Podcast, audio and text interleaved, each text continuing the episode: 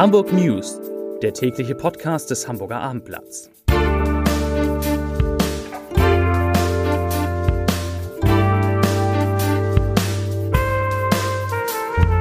Herzlich willkommen. Mein Name ist Lars Heider und heute geht es um einen deutlichen Rückgang der Corona-Inzidenz in Hamburg und neue Corona-Regeln. Weitere Themen.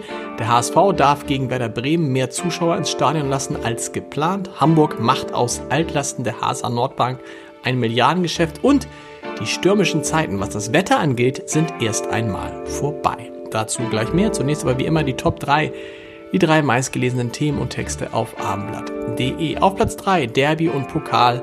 HSV darf vor deutlich mehr Zuschauern spielen. Auf Platz 2 Hochwasser bedrohte Hamburger Trinkwasserversorgung. Und auf Platz 1 Ploss nimmt Schwesig in die Mangel und Scholz reagiert. Das waren die Top 3 auf abendblatt.de.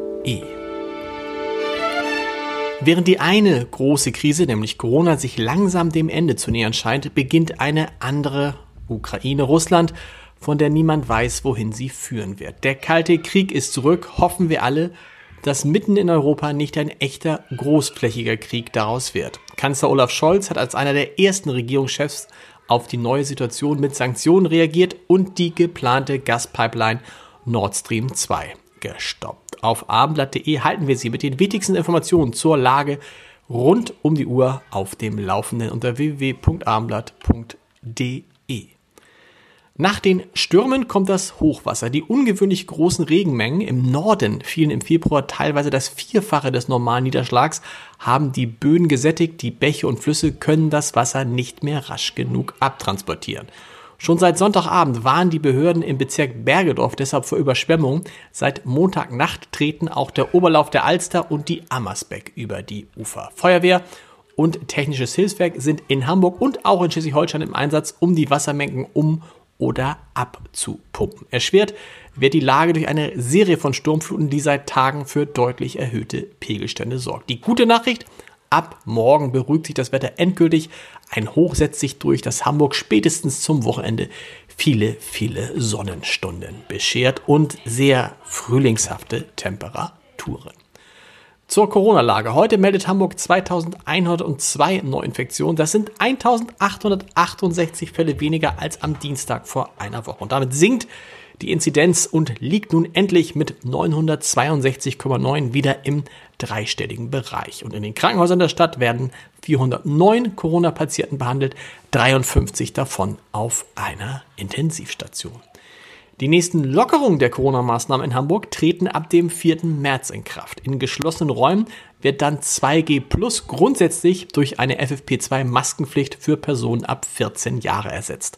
In Gaststätten und Beherbergungsbetrieben, also in Hotels, bei körpernahen Dienstleistungen und beim Sport in geschlossenen Räumen gelten das 3G-Modell und das Tragen einer FFP2-Maske. Und auch die Clubszene darf sich freuen, ab dem 4. März ist das Tanzen ohne Maske unter 2G-Plus-Regeln wieder erlaubt. Vor Corona waren die Verkündung der Übernachtungszahlen in Hamburg immer ein Grund zur Freude. Doch die seit mehr als zwei Jahren währende Pandemie hat dem Tourismus in Hamburg starke Einbrüche beschert. Das Statistikamt Nord hat jetzt bekannt gegeben, dass die Hansestadt im vergangenen Jahr 7,6 Millionen Übernachtungen verzeichnete. Das sind zwar rund 10% mehr als im Jahr 2020, aber im Vergleich zu 2019 eben auch ein Minus von rund 51%.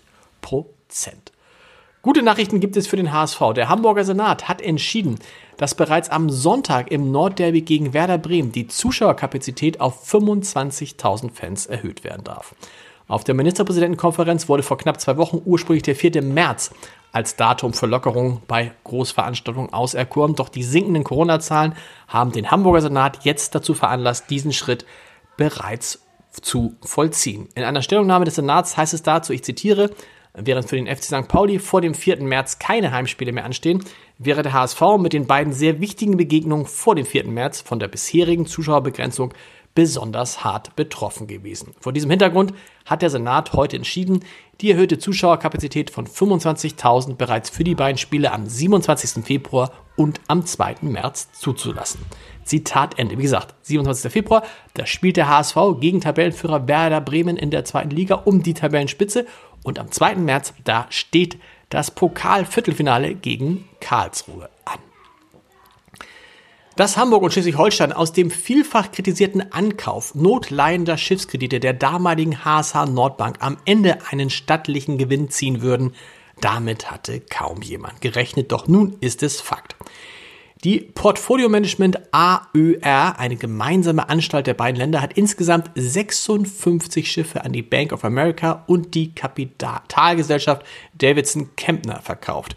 Der Kaufpreis liegt nach Abendinformationen bei mehr als einer Milliarde Euro. Da auch die letzten 18 von einstmals 253 Schiffen kurz vor dem Verkauf stehen, werde die eigens für diesen Zweck gegründete Anstalt 2023 mit einem positiven Eigenkapital von voraussichtlich 500 Millionen Euro, einer halben Milliarde Euro Vorsteuern abgewickelt. Das sagte Finanzsenator Andreas Dressel heute und das freute ihn natürlich. Zum Podcast-Tipp des Tages. Der eine ist Jahrgang 1943 und hat vom Vater einst den Versandhändler Otto übernommen. Der andere ist Jahrgang 1967 und folgte dem Papa als Chef von ECE e nach, das einst vor allem Shoppingzentren betrieb und heute auch ein weltweit agierendes Immobilienunternehmen ist.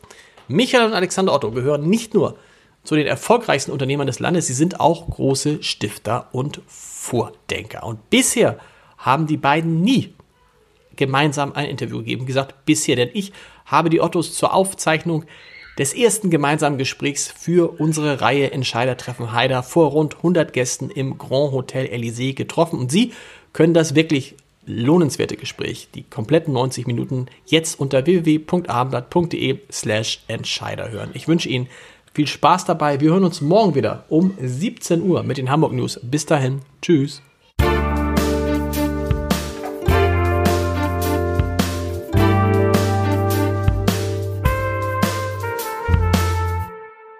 Weitere Podcasts vom Hamburger Abendblatt finden Sie auf abendblatt.de slash podcast.